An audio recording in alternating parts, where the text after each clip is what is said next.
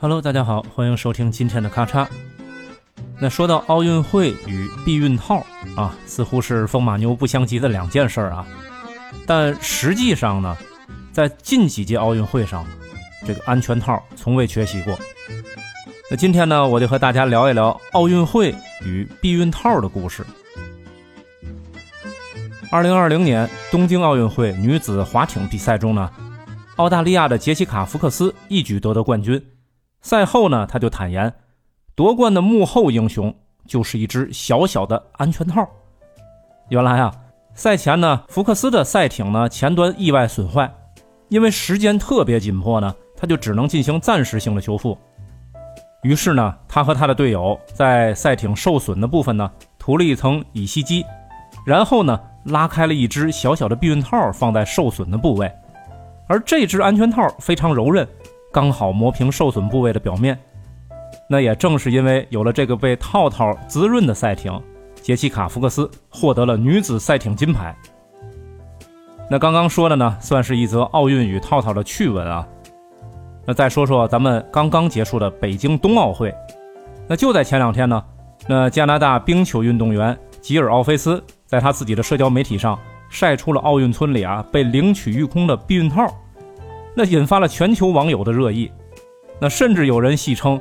除了冰墩墩以外，冬奥会官方避孕套也是一套难求。那乍一看，在这个新冠疫情在全球肆虐的时期呢，大家一直强调保持距离，那为何奥运会主办方还要提供不合时宜的避孕套呢？其实啊，发放避孕套是奥运会的传统，没听错啊，确实是个传统。据说啊，在一九八零年，莫斯科奥运会结束后的第二年，当地呢突然出现了很多混血的奥运宝宝，母亲是当地人，但是父亲不详，那肤色呢也是各种各样，这个现象引起了国际奥委会的高度重视。于是啊，在一九八八年汉城奥运会上，主办方开始试探性的向奥运会的运动员提供免费的避孕套。目的呢是为了防止艾滋病传播，鼓励安全的性行为。那在汉城奥运会期间，主办方共计发出了八千五百只避孕套。那这是奥运会有史以来第一次大规模的发放避孕套。但是从此，奥运会发放避孕套变成了一个传统。那每一届奥运会的主办方都会向奥运村里一起生活的运动员、工作人员发放免费的避孕套。那每届发放的数量。也是相当惊人，比如啊，二零零四年雅典奥运会共提供了十二万只避孕套，但据说啊没能满足要求。那二零零八年的北京奥运会发放了十万只，到了二零一二年伦敦奥运会，组委会发放的避孕套其数量已经达到了十五万只，可是没想到啊，开赛的第五天啊，据说就被全部用光了。那主办方呢，不得不急着再订购一批避孕套，再次进行补充发放。当时的伦敦市长啊，就是那个鲍里斯·约翰逊，还调侃道：“呃，我们的口号是激励下一代，而不是创造下一代。”那就在四年后，二零一六年的里约奥运会，主办方啊，吸取了伦敦奥运会的教训，面对一万多名参赛运动员呢，那巴西主办方十分大气的准备了四十五万只避孕套。那这里呢，不仅打破了奥运会发放避孕套的数量记录，同时也是奥运会主办方首次发放了女用避孕套。当然了，这也是迄今为止发放避孕套数量最多的一届夏季奥运会。那到了日本的东京奥运会，主办方啊也明确表示，我们会遵循传统，所以呢，他们就一次性投放了十五万只避孕套。啊，那说到这儿呢，一定要补充一句啊。不少的套套是会被作为纪念品带走，但依然有相当数量的套套是直接被用掉了。在奥运会这样严肃的国际赛事中，运动员还顾得上解决生理需求？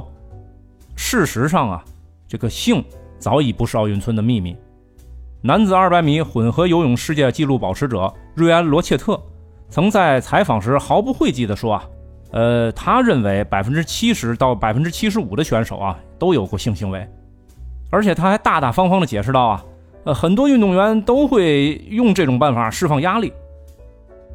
那除了运动员群体内部消化外呢，不少选手和当地人还会选择使用约会软件来寻找亲密关系的对象。二零一二年奥运会期间呢，第一批奥运会选手抵达伦敦的几分钟内，啊，据说啊，某知名约会网站因为登录人数太多而崩溃。一个伦敦的当地人就表示，要么是大批运动员登录网站想与其他奥运会选手认识认识，要么他们就是想约一个当地人。而另一家基于用户地理位置推荐约会对象的 App，也出现了类似的火爆情况。二零一六年里约奥运会上，这款 App 在奥运村的使用率增长了百分之一百二十九。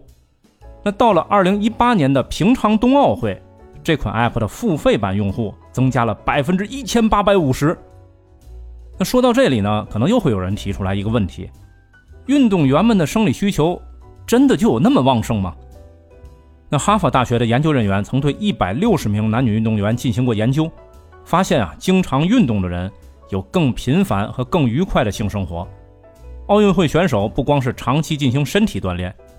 那到了比赛的时候，身体还会分泌内啡肽和肾上腺素。那这两种物质可以令人愉悦，也会增强他们的性欲。对于大多数奥林匹克运动员来说呢，参加奥运会的道路是孤独的。比如啊，一位奥运选手每天从早上六点钟训练到下午五点钟，那他们哪还有机会遇到一个合适的人呢？是不是？那现在呢？尤其是在比赛后压力消失了，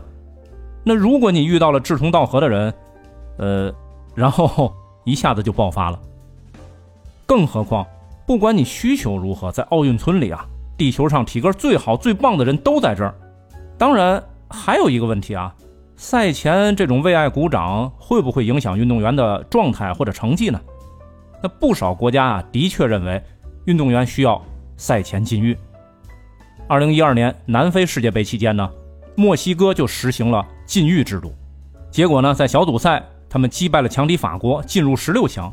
那主教练就认为啊，此次超常发挥啊就得益于全员的赛前禁欲。那二零一四年的世界杯上。巴西、波黑等很多国家也都先后宣布了禁欲令。不过呢，反对赛前禁欲的人也大有人在。有观点就认为，单调乏味的封闭式训练，很容易就造成运动员心理上的过度紧张和焦虑，不利于大赛发挥实力。那哥伦比亚的球星卡洛斯·巴尔德拉马就曾经旗帜鲜明地表示：“